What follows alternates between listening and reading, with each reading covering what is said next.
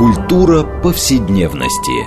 Здесь мы говорим о том, что формирует и наделяет смыслом наше прошлое, настоящее и будущее.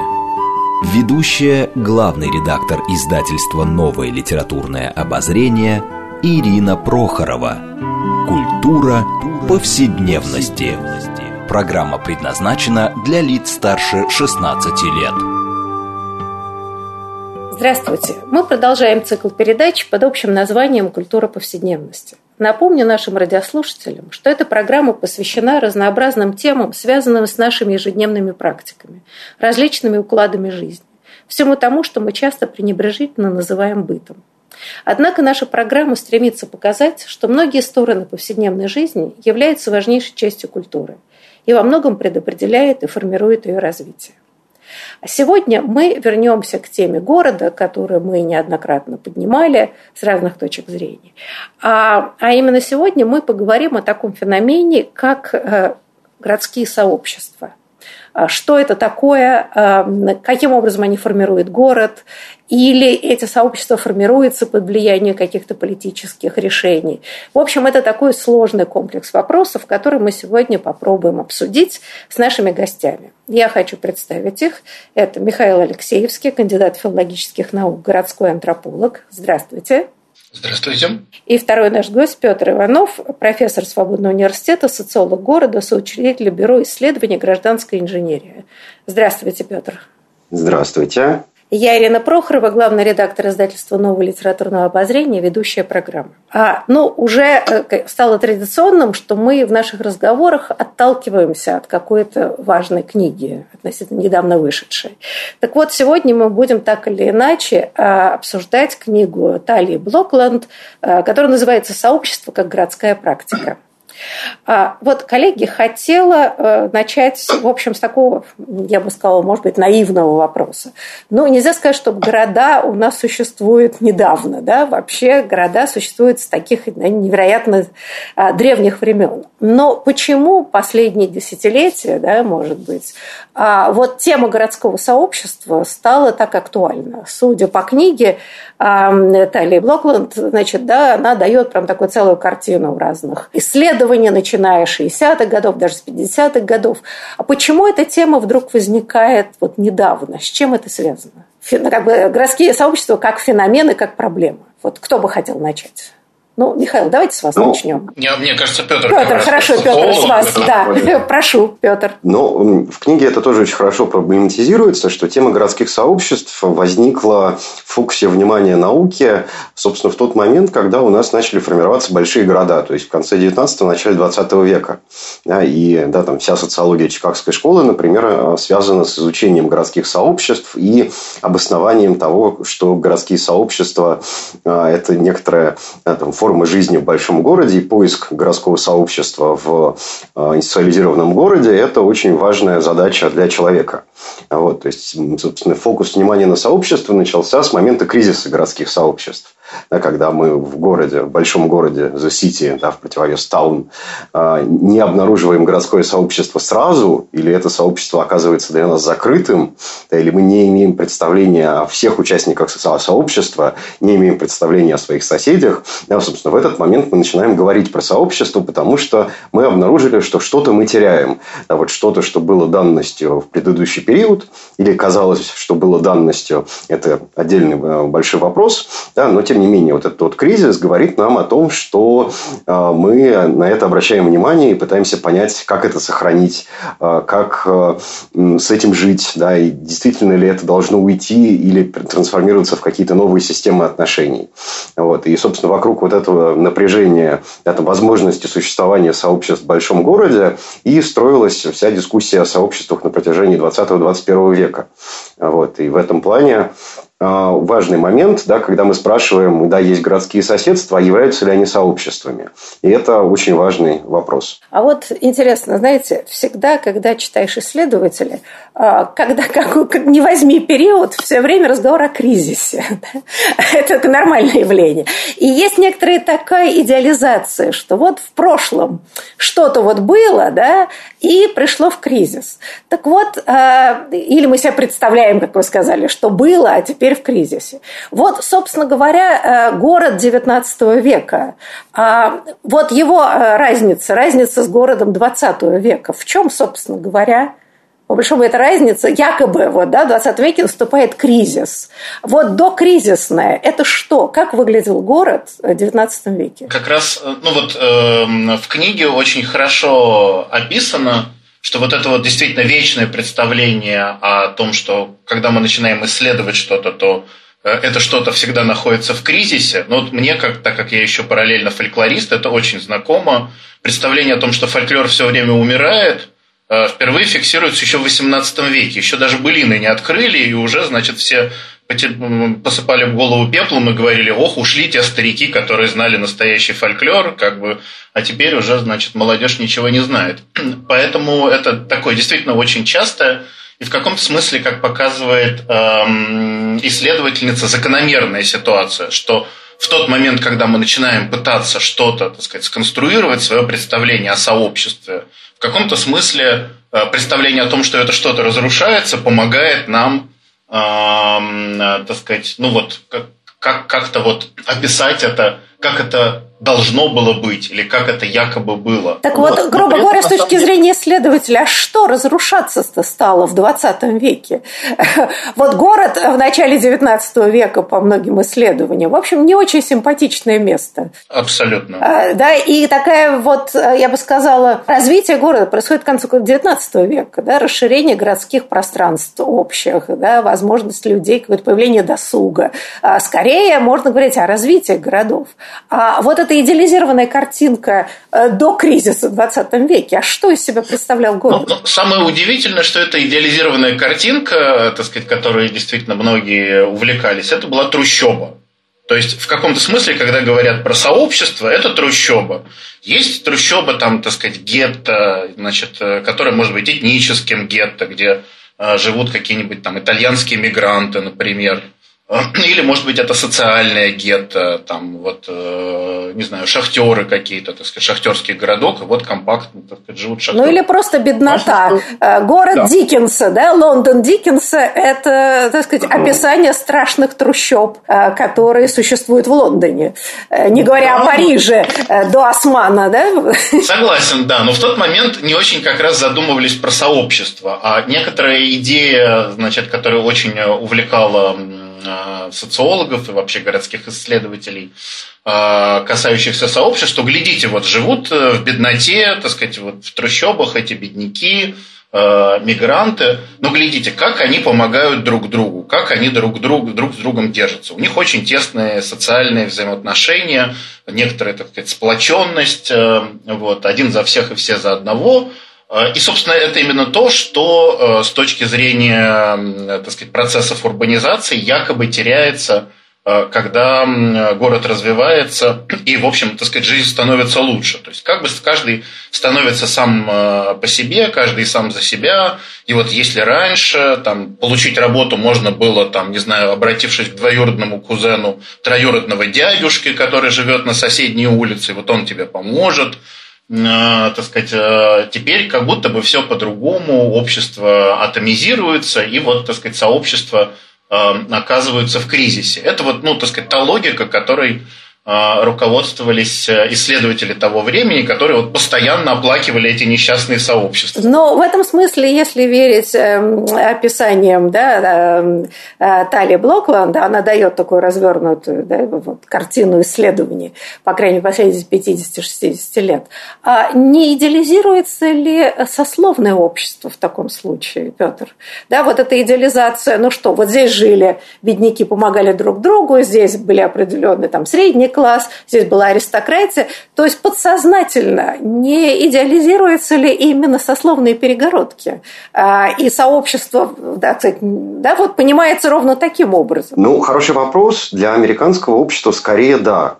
Вот, это есть целый большой пласт а, том числе э, таких вот моральных исследований начала 20 века, первой половины, которые говорят о том, что вот у нас есть некоторое нормативное существование, да, когда у нас вот здесь живут отцы города, здесь живут ирландцы, здесь живет рабочий класс, и это правильное состояние. Вот, и там проблематизируется, э, собственно, проблема э, выскочки да, то есть человека, который, так как э, э, Бигги Малдун э, в э, книге Уоррена «Живое и мертвое» выскочил из ирландцев в высшее общество и стал мэром. Вот, и это какое-то невероятное событие для Янки-Сити, которое перелопачивает всю социальную структуру города, включая даже структуры кладбищ. Вот, это очень важный момент, да, который э, исследователями зачастую не рефлексируется. Да, то есть, действительно, что вот это вот представление о нормативном городском сообществе обществе, оно заземлено в небольших городах с ярко выраженным сословным укладом. А, но вот тогда получается такая некоторая странная история. А, да, вот развитие городов а, и последние десятилетия послевоенные, да, после Второй мировой войны, вообще как-то города невероятно преображаются. А, и они становятся очень комфортным местом для проживания. И основным местом проживания в современном мире. А вот не кажется ли вам, что Э, культурные стереотипы э, невероятно живучие. И вот это, сказать, наследие романтизма, проклинающие города, как а, отрыв от естественного якобы образа жизни, он все равно остается как-то в сознании, даже переходит, как мне кажется, и в, и в исследование отчасти. А, вот, вот здесь нету такой любопытной, опять же, непроговоренности, а, что к городам по-прежнему относятся э, вот как бы так скрыто отрицательно. Михаил. Да, я соглашусь. Э, вообще, это, кстати, напрямую связано с представлениями о сообществе, потому что изначально, когда вот вставал вопрос про городские сообщества, их обычно противопоставляли сельским сообществам. И вот эти сельские сообщества были склонны невероятно идеализировать, что вот там, так сказать, в деревне все друг друга знают, все живут душа в душу, значит, Э, у них такой вот как бы какой-то свой уклад, свои ценности, свои традиции. А вот когда люди переезжают в город, город бездушный, город какой-то, так сказать, жестокий, там каждый действительно сам, сам по себе. Вот. С другой стороны, часто те, кто переезжал в этот город, ну, так сказать, э, мигранты, они действительно, ну, мигранты и внешние, мигранты, так сказать, из сельской местности, вот, они действительно как бы старались как-то селиться компактно и вроде бы отчасти воспроизводили вот этот вот свой образ жизни. Тоже там, так сказать, общались тесно семьями, ходили друг к другу в гости. С другой стороны, это была как будто бы вот эта испорченная идеалистическая э, картина сельского сообщества. Вот. Это тоже, кстати, еще один фактор, почему, так сказать, все время казалось, что эти городские сообщества какие-то все не такие неправильные. Вот. И эм, вот эта вот идея, что нужно попытаться создать, э, собственно, с какого-то момента, как раз во второй половине 20 века, возникла идея, что эти сообщества не просто что-то, что может быть само по себе, а что их нужно э, развивать, что, так сказать, появились там даже специальные люди, там, профессии, комьюнити-органайзеры, так сказать, э, люди, которые вот эти сообщества организовывали, э, поддерживали, потому что сообщества начали восприниматься как Э, ну, так сказать, такой вот фактор городской политики низовой, что вот как бы вот если сообщество, не знаю, там хочет, чтобы эм, был благоустроен какой-нибудь парк, и если оно еще, так сказать, не знаю, на субботник выйдет и что-то это с этим сделает, то вот тогда город будет развиваться хорошо. То есть от такого как бы иждивенческого отношения к сообществу, ну вот они там живут и живут, как, как э, та же самая Чикагская школа, они очень любили такие биологические метафоры, они рассматривали город – как своего рода, там, не знаю, большой лес. Вот на этой лужайке живут там ирландцы, на этой лужайке живут поляки, здесь живет там, не знаю, так сказать, привилегированные какие-то классы. Вот. Э, и как бы вроде ты ничего с этим не можешь сделать. А вот в середине 20 эм, века появилась идея, что сообщества имеют свою собственную какую-то, э, ну, так сказать, свою собственную повестку, свои собственные цели и задачи. И дальше начался разговор про то, как взаимодействовать с этими сообществами, как городские власти могут работать с этими сообществами. И здесь вот этот вот э, некоторое утопическое представление о сообществе снова э, стало очень бурно развиваться. И сейчас в урбанистике это ну некоторая беда, потому что все говорят, вот нам надо работать с сообществами давайте мы как бы вот мы вовлекли сообщество в наш проект, все, теперь у нас проект, так сказать, отвечает э, интересам сообщества. К сожалению, зачастую это красивые слова, за которыми э, так сказать, стоит, нету не только, собственно, работы с сообществами, но и даже понимания того, что такое сообщество. И в этом смысле книга Тали Блокланд, конечно, невероятно полезна, потому что она действительно по полочкам, так сказать, разбирает, как, как вот эти представления о сообществе развивались и как э, этими представлениями жестко злоупотребляют, что ну, не очень хорошо. Ну вот, кстати говоря, а, сама Блокланд в книжке, она приводит очень много определений сообществ, как это понималось раньше, как это понимается сейчас. Ну, вот я, например, так сказать, моей модели, ну вот Москва, да, в городе, в котором я живу. А, вот, э, Петр, хотел вас спросить, ну, а как мы можем определить это сообщество? Ну, мне кажется, что определять необходимо под задачи. Вот. И сама Блокланд пишет о том, что уже в середине 20 века насчитывалось 84 академических определения сообщества. Вот. То есть, понятное дело, что за прошедшие э, три четверти века э, вот этих определений накопилось еще достаточно большое количество, в том числе определений э, проектных и политических. Вот. И мне кажется, что в аналитическом контексте говорить про сообщество достаточно затруднительно сейчас. Вот. И сейчас мы должны занимать какую-то идеологическую позицию относительно того, что мы считаем сообществом. Да, то есть, мы построить какое-то такое простое, четкое академическое определение, которое было бы свободно от наших идеологических байесов, не сможем. Вот. Мы должны отрефлексировать, кем мы являемся. Да? Мы там левые, мы социалисты, мы э, не знаю, британские клакеры. Вот из британских клакеров выходит довольно много комьюнити-органайзеров, которые считают, что сообщество – это хорошо, и поэтому их надо строить в бедных районах. А, вот, да, то есть, ну, вот, рефлексируя свою идеологическую позицию, мы подходим к анализу и э, проектной работе с сообществами. А, вот. А пытаться выстроить какое-то собственное определение, ну, было бы, наверное, избыточно. Да, то есть, мы, наверное, должны идти от наших других задач. Да, если мы ставим задачу что-то изменить, соответственно, мы должны придерживаться э, там, определений, которые предлагает Маршал Ганс э, в его методе организации сообществ. Если мы хотим просто что-то проанализировать, то, возможно, нам лучше оперировать категориями embeddedness, категориями community attachment и так далее. То есть, какими-то косвенными признаками, которые нам показывают, что на той или иной территории есть что-то похожее на сообщество. Да, там, дальше мы можем выделять или не выделять сообщество легкой социальности или э, сообщество peer-to-peer взаимодействия. Да, то есть, это тоже какие-то разные сообщества, вот, которые будут работать совершенно по-разному и в зависимости от наших исследовательских задач будут нам показывать разные вещи. Вы знаете, но вот я все время думаю, а я пытаюсь посмотреть это глазами жителя какого-нибудь определенного района. Значит, мы сейчас дискутируем с позиции людей, анализирующих, да? а вот человек, проживающий, я не знаю, ну, в каком-то районе, да, предположим, Москвы. А вот интересно, как он себя ощущает, частью чего? А, он просто горожанин, он москвич или там петербуржец или еще что-то. Или вот он себя ощущает, я не знаю, вот жителем этого района или даже микрорайона. Но вот вы знаете, мы можем обсуждать много сообществ и жалоб на то, что вот люди инертные. Но мы сколько раз видели, да, что вдруг жители что-то захватывают, например, там, типа реновации, да, или вырубка, там, я не знаю, парка какого-нибудь. И вдруг из разрозненной вот этой массы людей, живущих в спальных районах, появляется вот что, да, сообщество или что. Люди выходят и начинают бурно протестовать, потому что вот их, так сказать, среда обитания подвергается опасности.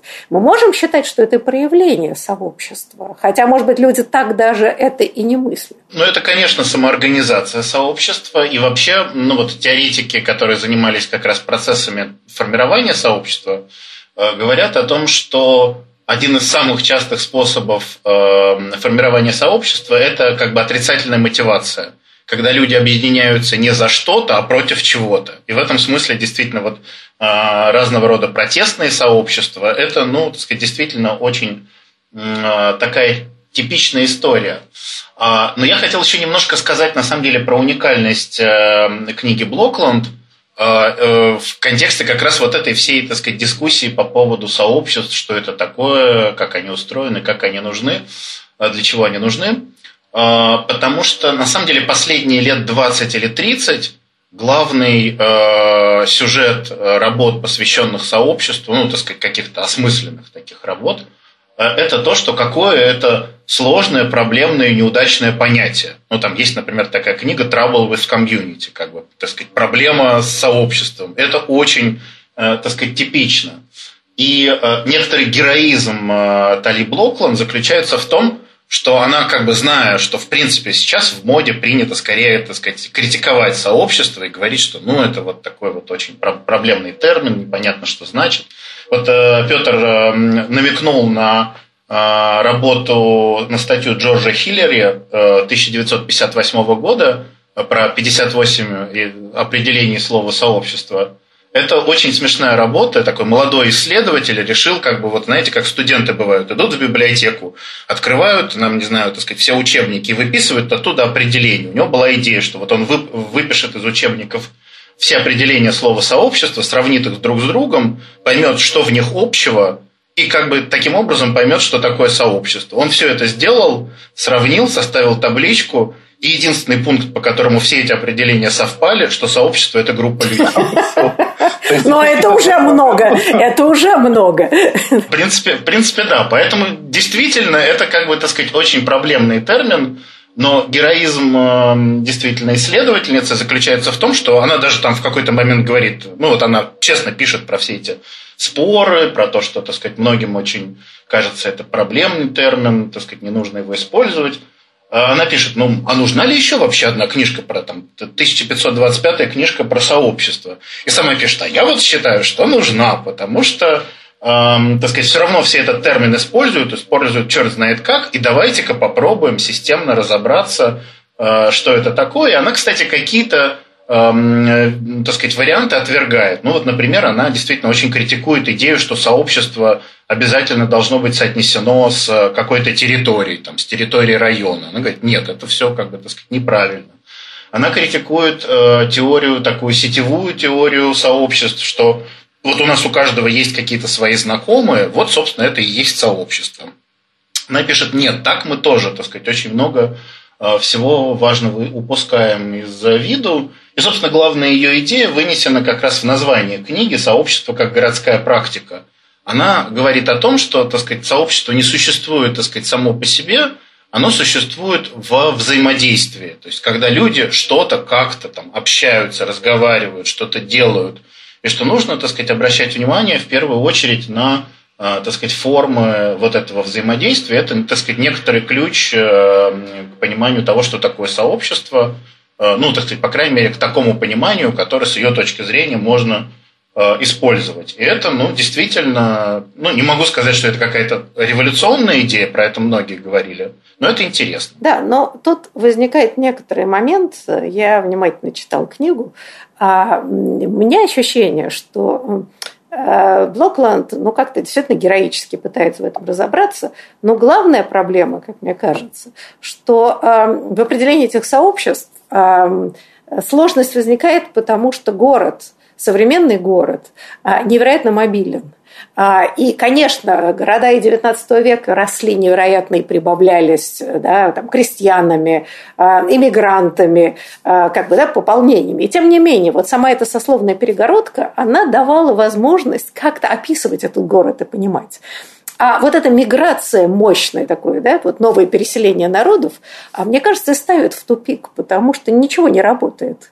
А, фактически то, что в книжке перечисляется, что нельзя и территориально, и нельзя это, и нельзя то, то скорее легче сказать, что не является сообществом, чем дать определение, а как себя ощущает современный горожанин, да, и какое, так сказать, чувство общности у него есть да, вот как он это формулирует для себя, а, и насколько он действительно так уж потерян в городе, как принято это писать. Литераторы очень любят писать об одиночестве в городе. А при этом как-то народ все время рвется в большие города, несмотря на это страшное мифическое одиночество. А, но вот я хотела бы продолжить эту важную тему – но мы сделаем это после перерыва, так что я прошу наших радиослушателей не переключаться. После перерыва продолжим разговор на важную и актуальную тему.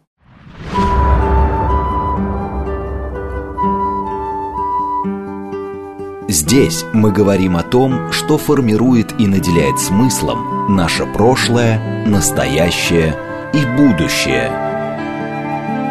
Культура повседневности.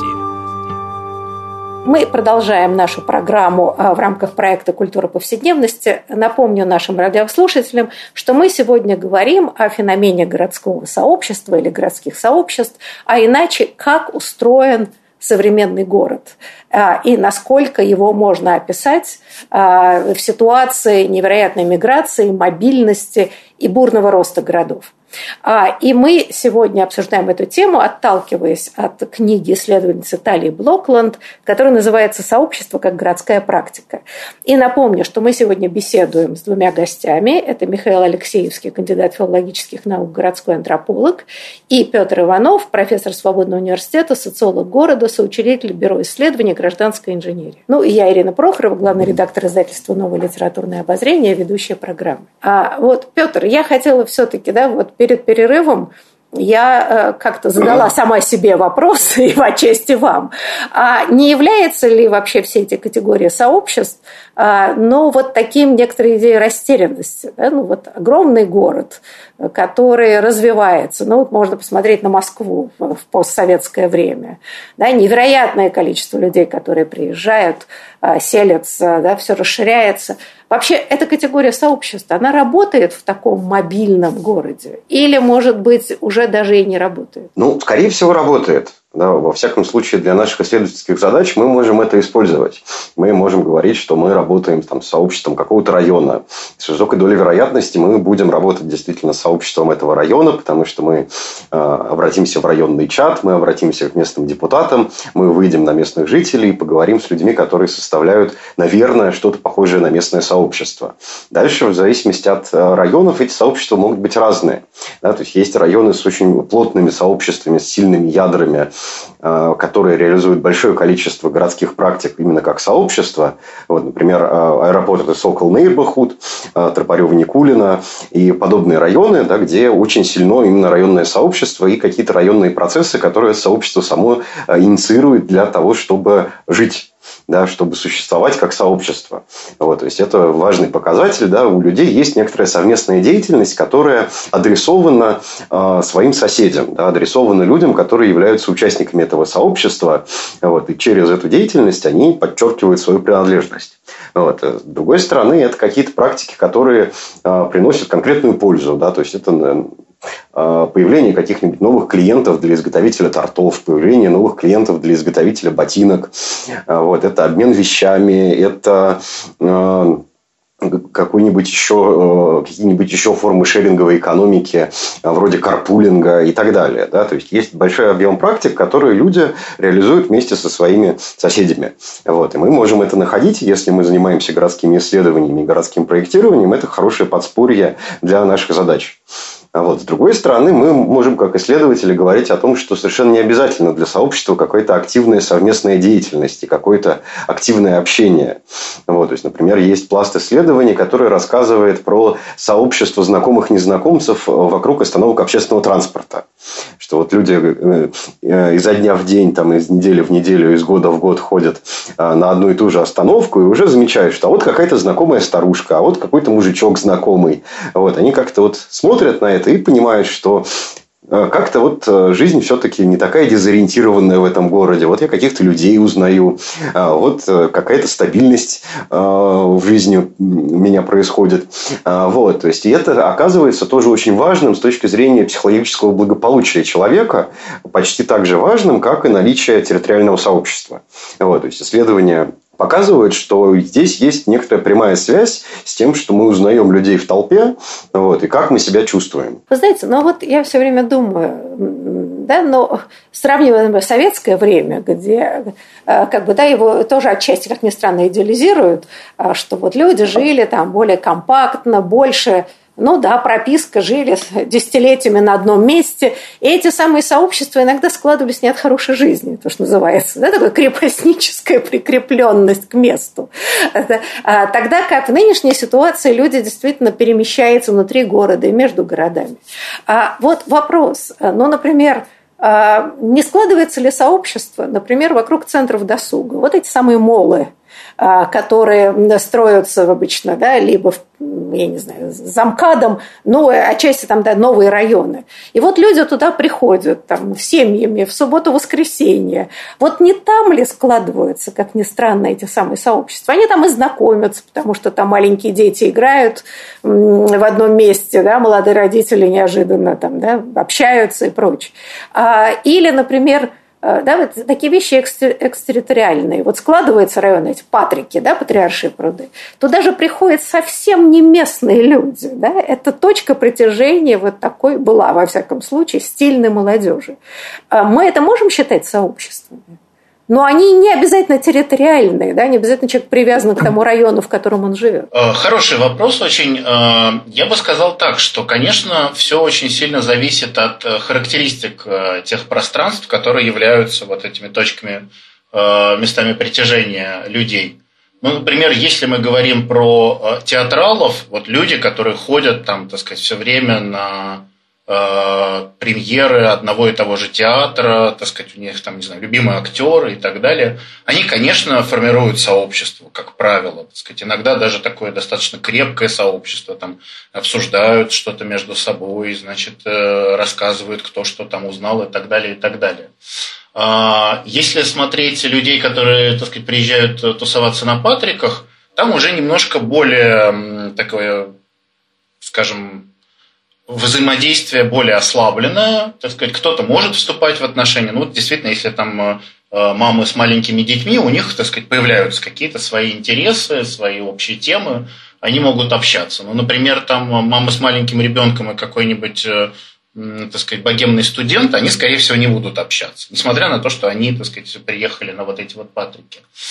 А вот пример про эм, торговый центр, это наоборот, ну, так сказать, и с урбанистической, и с антропологической точки зрения, эта штука как бы антипрос, антисообщество, против сообществ. Э, собственно, ну, есть такая очень известная работа э, антрополога, французского антрополога Марка Оже, которая называется «Не места». Вот. И он обращает внимание на то, что современные городские пространства начинают делиться на те пространства, с которыми связаны какие-то смыслы, ну вот театр, у него есть свои звезды, свои там режиссеры. Вот это вот пространство наполненное очень четкими смыслами. А есть, например, аэропорт, где, так сказать, ты прилетел в любую страну, везде стойки регистрации, везде duty-free с одинаковым набором, так сказать, ну, не знаю, магнитики различаются. На одном нарисован там Париж, на другом нарисован Лондон. Вот. И он говорит, он называет вот эти вот места, которые лишены идентичности, лишены смыслов, не местами. И торговые центры, там, или, не знаю, там какие-нибудь Макдональдсы, а, которые тоже, так сказать, как будто бы во всех странах одинаковые, везде там сидит Рональд Макдональд. Пардон, и архитектура нынче почти везде одинаковая, и люди живут да. в спальных районах, это тоже не места. А, да. А трущобы были места, да? Вот, э... Трущобы, там теплая ламповая атмосфера, там все друг друга знают. Как... Аутентичность. Хочет ли человек, живущий в трущобе, быть аутентичным? Хотел бы я заметить. Петр, простите, вы хотели что-то сказать? Да, ну я хотел сказать, что несмотря на то, что да, торговый центр тяготеет к тому, чтобы мы окрестили его не местом, вот, тем не менее сейчас в России в том числе многие торговые центры берут на себя а, функцию организации соседского центра и построения сообщества вокруг этого соседского центра. Вот, и во многих крупных городах это происходит. Вот, и как раз работа комьюнити-менеджера в России в наибольшей степени сейчас связана с работой на крупные торговые комплексы. Потому что торговые комплексы пытаются себя переосмыслить и стать точкой кристаллизации этих самых сообществ. Потому что, как правило, в новых районах а, нет помещений, вокруг которых они могли бы собираться. Да, то есть, не строятся библиотеки, не строятся дома культуры, не строятся, собственно, сами соседские центры, хотя иногда бывает. А, вот. И, соответственно, вот эти торговые комплексы берут на себя эту функцию вот, и а, пытаются организовывать вокруг себя сообщество. Знаете, но а вам не кажется, что во всех этих разговорах, что э, вот места не места, есть здесь такой, э, ну, я бы сказала, предрассудок к левой мысли. А, ну, вот, не знаю, мне сразу, как ни странно, это напоминает мне какую-то даже и, и, и другую сторону. Духовность, вот театр – это духовное, а торговый центр – это не духовное, поэтому не может быть центром кристаллизации. А не если... Уж Макдональдс и подавно. Да, да. А не если здесь такой предрассудок? Нет? А, исследовать. А почему, собственно, слушайте, мы проводим время в аэропортах, э, невредное количество, и там же выстраивается временное сообщество, да, но люди как-то объединяются правилами поведения, взаимопомощи, э, знанием вот, да, каких-то нюансов, э, пониманием, что там, например, очень пестрое общество, многоэтничное. И люди как-то на практике учатся правильно себя вести, чтобы не обидеть человека другой культуры и так далее. Почему мы не можем считать, что если, если верить Блокленд, это как бы такие перформативные практики, да, люди в действии, что эти общества очень быстро складываются. И аэропорты оказываются вот таким, я не знаю, ну, в каком-то обучающими центрами а, поведения такого межнационального да, и межэтнического общения. Почему Почему это не места? Ну, я могу сказать, что, э, так сказать, действительно совершенно не все э, исследователи, и, наверное, так сказать, просто люди э, соглашаются с концепцией АЖ. Э, вот, например, несколько лет назад в Москву приезжала такая совершенно замечательная исследовательница Сетта Лоу, наверное, такой самый выдающийся городской антрополог, э, ну, так сказать, из ныне живущих. И ее несколько раз спросили, вот, а как вы относитесь к концепции уже не места? И она просто прям фыркнула и сказала, что почему-то меня все спрашивают про эти не места, вот. Я считаю, что Аже вообще абсолютно не прав. Это значит, так сказать, все, все. Не знаю, занимался ли он исследованиями аэропортов. Я лично занималась. И могу уверенно сказать, что да, идентичность там есть. И, так сказать, своя культура там тоже есть. А вот как, например, э, мы смотрим э, на идею, э, если это экстерриториальные, ну вот развитие соцсетей, да, интернета. А, и э, насколько, насколько сообщества, которые мощно складываются вот как раз в таком виртуальном пространстве, можно рассматривать как реальные сообщества – или, или все-таки они исключаются из этого? Вот, Петр, ваша точка зрения. Ну, не знаю, я сейчас занимаюсь построением двух таких небольших сообществ в рамках групп письма. Вот, и мне кажется, что что-то похожее на сообщество получается. Вот. Опять же, как профессор свободного университета с трехлетним стажем могу наблюдать, что вокруг моих курсов собираются небольшие сообщества. То есть, это люди, которые продолжают общаться даже после того, как какая-то основная функция того, вокруг чего они собрались, выполнена, да, курс закончен, вот, но у них сохраняются какие-то отношения, они продолжают слать друг другу какие-то ссылки, какие-то вещи обсуждать, включаться в какие-то совместные, совместные э, операции, вот, и это все работает. А, вот. И мне кажется, что виртуальные сообщества ничуть не хуже сообществ территориальных. Вот. Просто нам, как урбанистам, территориальные сообщества кажутся убедительнее, вот, потому что возникает какой-то а, неожиданный способ объединения людей в виде территории. Вот. И нам кажется, что в этом есть какой-то глубокий смысл. Вот. Но в этом плане как бы интерес вполне может заменять глубокий смысл. Вот. Ну, Самое интересное, наверное, когда интерес и глубокий смысл э, территории соединяются, вот тогда это замечательно.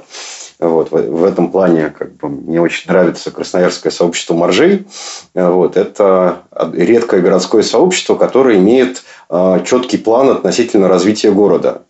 Вот, они точно знают, что в Красноярске надо построить 10 клубов холодового плавания, из которых они уже 6 построили. Вот, осталось 4. Вот. И это как раз э, пример сообщества, которое очень сильно по всем признакам. И с точки зрения стоящего за ними интереса, вот, и с точки зрения территориальной проявленности, вот, и с точки зрения политической субъектности. Вот. То есть, это вот такое вот по всем признакам плотное сообщество. А вот другие сообщества совершенно не обязаны обладать всеми такими же свойствами вот, и могут себе позволить быть какими угодно. Этим сообщества и прекрасны. А я хотела понять, вот э, учитывая, что представление сообществ разные не только в среде исследователей, но, например, у людей, стоящих у кормила власти. Вот э, как проектирование городских пространств происходит? Насколько, а, насколько люди, да, которые действительно это делают, вот, принимают во внимание идеи городских сообществ? И какие картины мира в головах у них? Вот при развитии города это же очень важно, да? Вот как это происходит? Михаил? Ну, я бы сказал так, что эм, если говорить вообще, так сказать, про какую-то мировую урбанистику, то она все больше и больше становится человекоцентричной. Если раньше она была скорее такой пространственно-центричной, что давайте как бы вот правильно устроим э, пространство, а потом, так сказать, а люди как-нибудь, так сказать, приспособятся, если мы все сделаем по уму, то ну, подразумевается, что они должны быть счастливы. Сейчас все больше внимания уделяется, так сказать, именно взаимодействию с людьми, это там прям целое направление, вовлечение, соучаствующее проектирование. И, собственно, сейчас вот это вот, так сказать, мировая, мировой тренд, мировая мода э, на это дошла и до России, и сейчас на уровне там Минстроя, так сказать, казалось бы, такое, так сказать, довольно такое неповоротливое большое ведомство, тем не менее, значит, э, появляются специальные методички, что вот прежде чем разрабатывать проект, вы обязательно должны поработать с городскими сообществами и так далее, и так далее. То есть на словах это как будто бы теперь такое само собой разумеющаяся история. Другой вопрос, что на практике, к сожалению, зачастую это ну, такая фикция. Это когда, ну, в самом таком жестком варианте Э, так сказать, взаимодействие с сообществами подменяется э, давайте позовем активных общественников из, э, так сказать, наших государственных учреждений, там, не знаю, там, директора детского сада, директора школы, вот они у нас будут общественность, так сказать, и будут, будут играть городское сообщество. Ну и, соответственно, мы им покажем проект, они скажут, что они совсем согласны, и таким образом мы напишем во всех отчетах, что проект э, согласован с городским сообществом. Это прям такой самый жесткий и самый такой уродливый формат, э, как, как можно, так сказать, на словах говорить о том, что так сказать, вы работаете с городскими сообществами. Понятно, что помимо этого есть какие-то э, куда более, так сказать, прогрессивные, куда более продвинутые практики работы. И, надо сказать, все больше и больше становится команд, которые действительно это делают качественно, профессионально. Вот. Но пока, не знаю, мне это кажется, что это вот как, как говорят про английский газон, что вот его нужно там 200 лет стричь, и тогда вот он, он будет прекрасный. Сейчас, мне кажется, у нас пошло первое десятилетие стрижки газона, и пока еще как бы кочки, ямы, ухабы. Вот. Но сама по себе идея, что мы пытаемся Э, так сказать, двигаться в том же направлении, в котором двигаются так сказать, все мировые города, э, это похвально. Знаете, но вот к свое время мы затрагивали этот вопрос. Э, это вопрос трущоб или их отсутствия. Да? И, эм, значит, вот до 60-х годов 20 эм, века, ну, я говорю о Москве, э, как бы, да, но я думаю, что это была проблема всех городов. Да? Вот вокруг его города были страшные трущобы, где люди жили в жутких бараках, эм, каких-то страшных домишках. Преступность была чудовищная, но в Москве это вот начиная с Марьиной рощи и дальше туда, к ВДНХ, это были совершенно сплошные трущобы. Когда началось вот это хрущевское, э, так сказать, э, строительство социального жилья, а потом оно развелось уже в брежневское время, эти трущобы исчезли, да, людей расселили, э, и как бы несмотря ни на что, но был, конечно, аэропорт, эм, это тогда писатели селили, да, были такие. Но в принципе, в принципе, это достаточно демократическая была история. Ну, раздавали эти квартиры, уж как получится.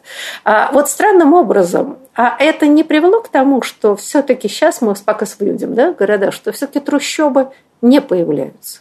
Или я ошибаюсь? Можно я прокомментирую, потому что мы как раз э, ну, этой темой немножечко занимались прям прицельно когда работали в Москве.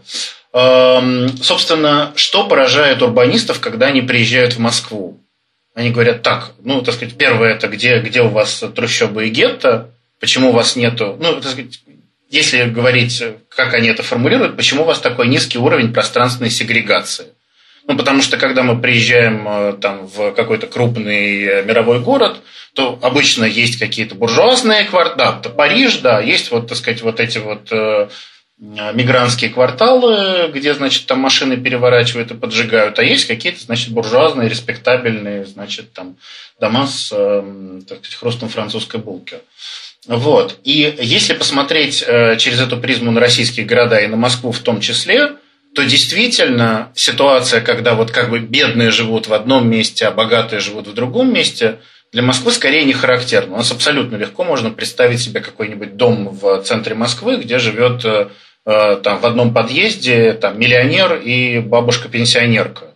Вот. И никого это, так сказать, не удивляет, кроме урбанистов, которые поражены, как мы смогли добиться значит, вот, э, так сказать, так, такого справедливого общества, такого справедливого расселения. На самом деле, конечно, это последствия как раз эм, вот той э, государственной политики советского времени, как бы, э, когда давали квартиры организованно, вот, и э, действительно не, не было свободного рынка жилья, который позволял бы, так сказать, вот там, не знаю, тем, у кого мало денег, покупать квартиры, значит, в трущобах, а тем, у кого много, покупать, значит, в каких-то элитных районах.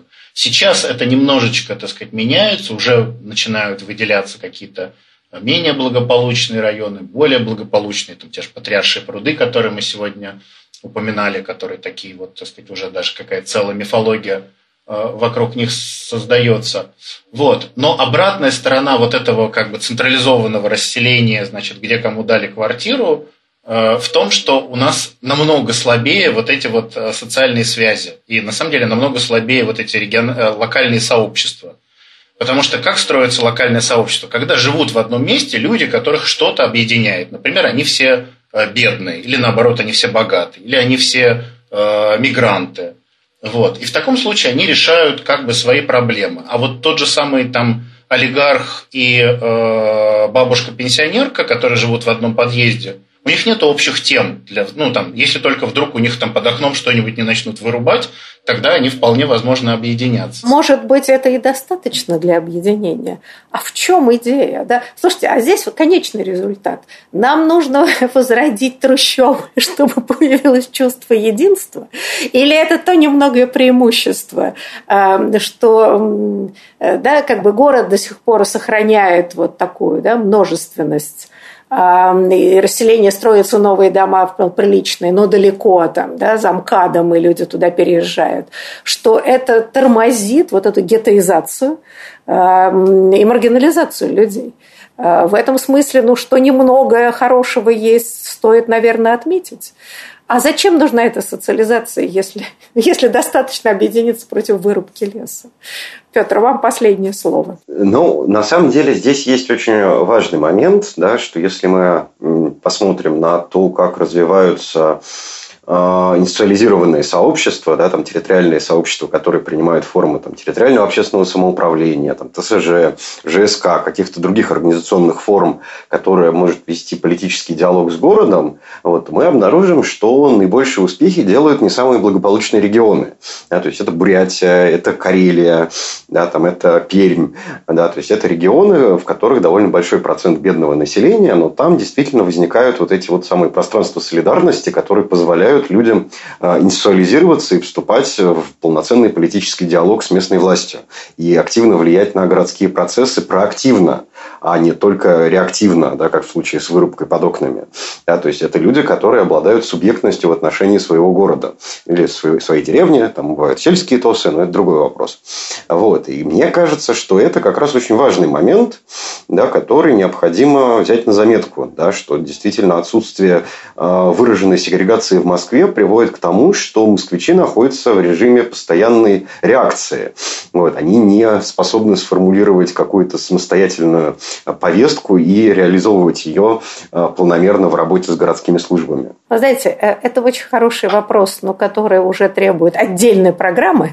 Хочу только заметить, что э, плохая способность объединяться, консолидироваться проявляется не только на уровне городских сообществ. Боюсь, что это шире проблемы. Это проблема постсоветского общества в целом. Но мы эти разговоры, конечно, продолжим в другой раз. А сейчас я хочу поблагодарить гостей. Большое спасибо за интересную беседу. И надеюсь, до будущих встреч. Спасибо. До свидания. Спасибо огромное.